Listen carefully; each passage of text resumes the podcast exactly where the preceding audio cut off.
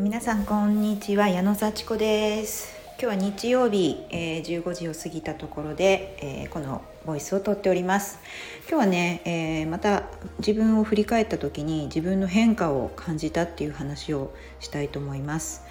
あの私ね結構神経質なんですよ。心配性です。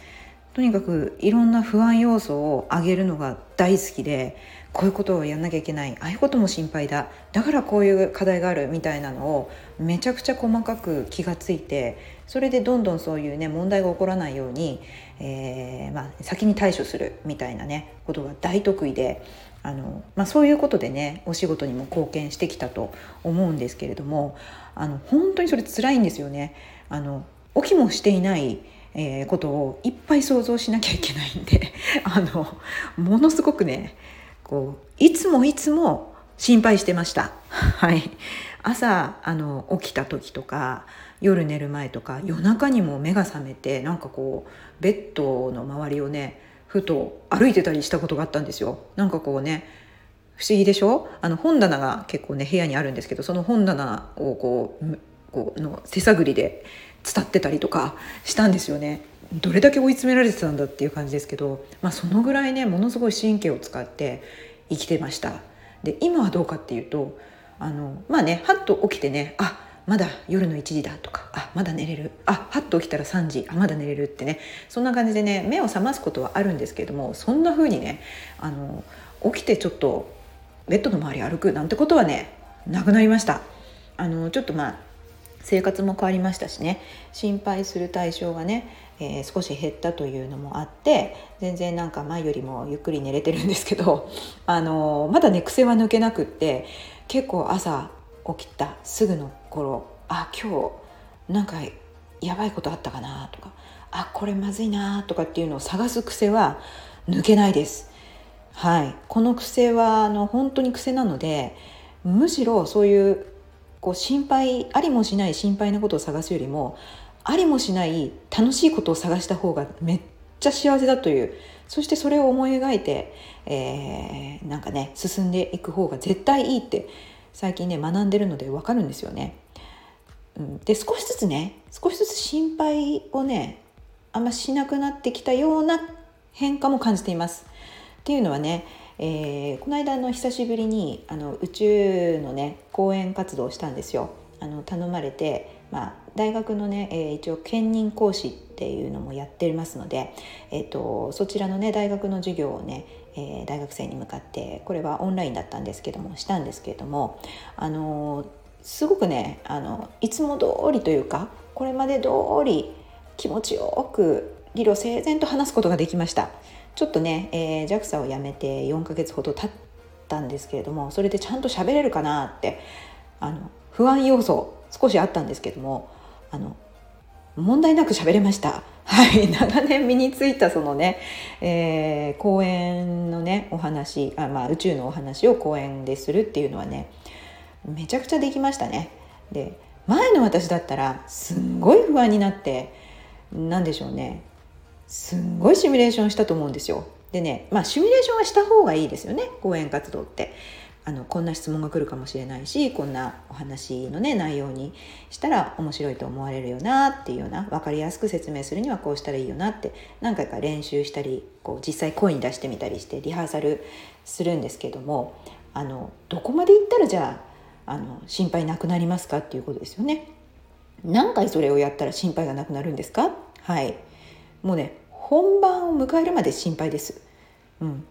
だからもうもうドキドキドキドキしてねああどうしようどうしようこの数字良かったかなまた調べるみたいなね。あのここはこういうふうな1枚加えた方がいいんじゃないかなまた変えるみたいなのを直前まで、まあ、特にオンラインだったりねあの最近はパワーポイントもね、えー、直前にもう何て言うんですか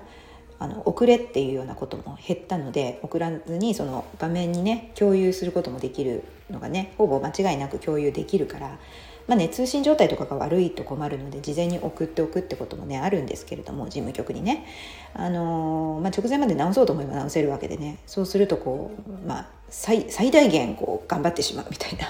不安だしちゃんとやりたいしみたいな。いいことなんですけれども、まあ、そのねこう気持ちのセットアップという意味では直前まで直すのはもうもういいんじゃないかなと、うん、もうその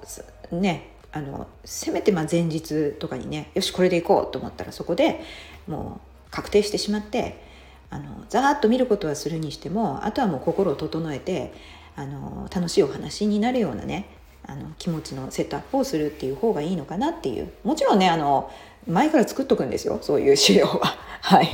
そうねそういうのでねあのギリギリになるのはもうちょっとねあのあまりやめた方がいいと思いますけども。ある程度ね練りに練ってリハーサルもしたらもうそれであとは本番楽しもうぐらいの気持ちでいいのかなっていうような感じにいや前もなってたんですけども結構その心配だから何回も見直して延々とこう時間をかけるっていうことを多分してたと思います。でその時間をかけるっていうことをして良くなるならすごくいいんですけど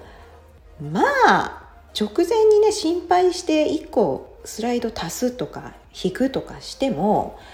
うーんその講演講義の、ね、授業の質ってどこまで上がるのかなっていうのもあるじゃないですか。だからかけた労力とその伝えたいことのこうに見合うかどうかかけた労力時間が見合うかどうかっていう意味だと、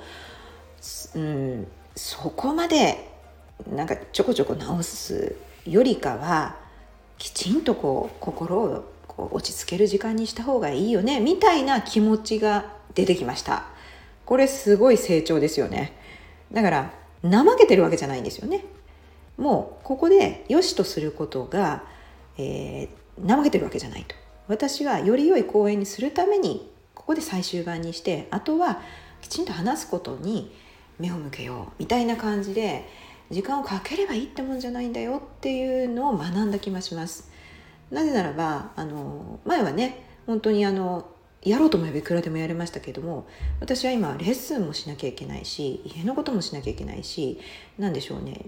いろいろやることがたくさんある中でここにはこれだけここにはこれだけっていうふうにやっぱり時間というリソースをきちんとかけていくというような自覚がものすごく高まりました。うん、だからといってあのダラダラやってたわけではないんですけど以前もね以前もかなり集中して必要なことをやってたんですけども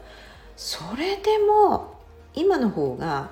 割とこうピシッとこう切れるというかね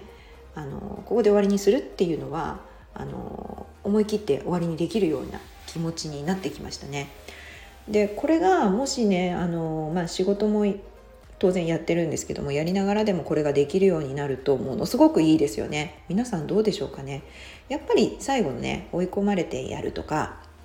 あのどうしても直したいから直すとかそういうのはねあるとは思うんですけれども一つ前にね直前じゃなくて1日前とか2日前とかにその最後の仕上げができたらその本当の直前の時間をものすごくその内容をまた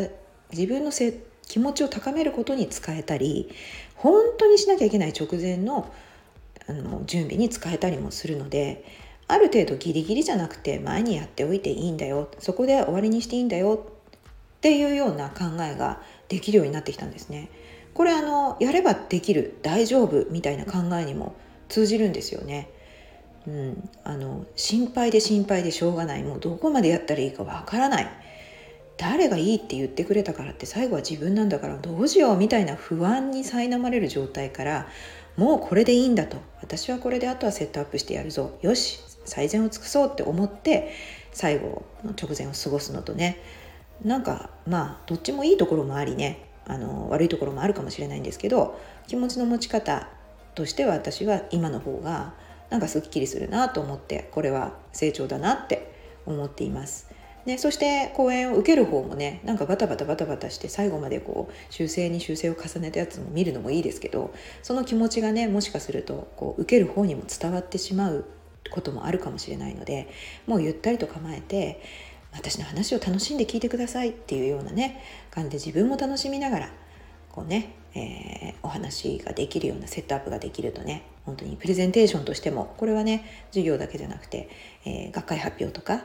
あのいろんなあの例えばねなんか企画をねこう提案するようなプレゼンテーションの場とかにもね使えるようなね心構えなんじゃないかなと思います。特にね真面目でねあの私みたいにちょっと心配性だなっていう方はねもうどこまでいったらこれ100点になるんだろうみたいなね あの常に見直していないと気が済まないし何か言われたらまた直す。何か言われたらまた直すっていうのはあるかもしれません。でそれはとってもいいあの傾向だしもうもう常に100%の状態に、えー、自分の資料とね自分をこうセットアップするっていうのは大事なんですけれどもちょっとそれを前締め切りを前倒しして、えー、終わらせてしまってあとはもう最後の最後の最後は